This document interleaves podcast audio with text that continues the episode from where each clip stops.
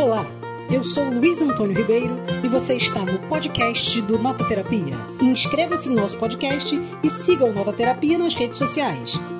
Foi escrito pelo Primo Levi, é, se eu não me engano, no final do ano em que ele foi, que ele conseguiu sair de Auschwitz, né? Então, ele foi um livro que foi escrito ainda quando as pessoas não sabiam muito bem, né? Assim, as pessoas, eu digo o mundo no geral, não sabiam o que era um campo de concentração, né? O conhecimento do que era um campo de concentração, ele, ele não era uma coisa que já tinha virado filmes hollywoodianos, né? Tava, tava muito no início, e até mesmo o fato do Primo Levi, que é esse é, italiano de Turim, químico, né? Escrever o livro é porque ele queria registrar que o que aconteceu foi verdade.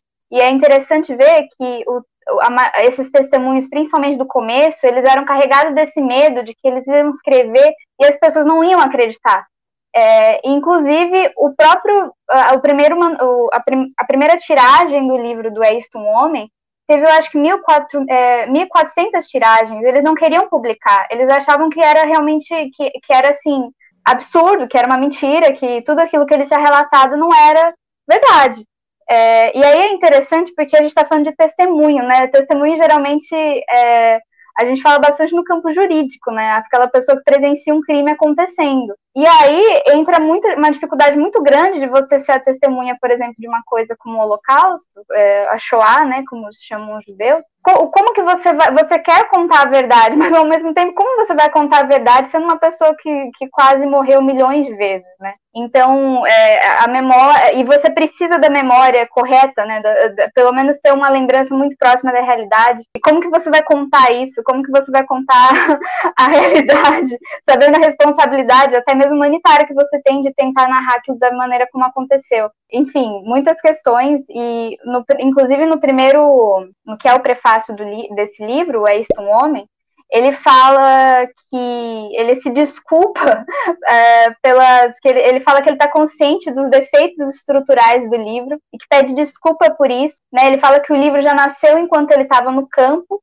e que ele foi. É, ele tem um caráter fragmentário porque ele não, os capítulos não foram escritos numa sucessão lógica, né, na ordem dos acontecimentos, mas por ordem de urgência. E termina falando: Eu acho desnecessário acrescentar que nenhum dos episódios foi fruto de imaginação. Então, é, ele tem, ele começa narrando a história desde que ele fazia parte da milícia fascista, é, quer dizer, é, da, da guerrilha antifascista na Itália, e que ele foi detido pela milícia fascista, justamente por ser um, um combatente político, que foi em 1943.